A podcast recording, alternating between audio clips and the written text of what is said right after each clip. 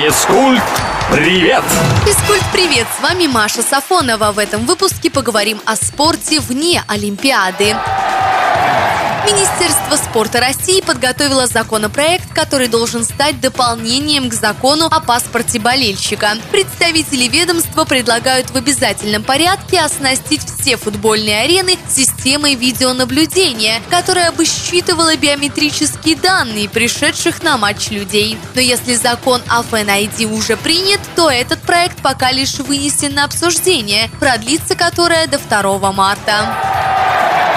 Теперь окончательно и бесповоротно регулярный сезон континентальной хоккейной лиги точно не будет доигран. Совет директоров КХЛ официально утвердил изменение регламента текущего сезона и согласно новой документации с Федерацией хоккея России. При этом Кубок Гагарина будет разыгран. Первый раунд плей-офф стартует 1 марта.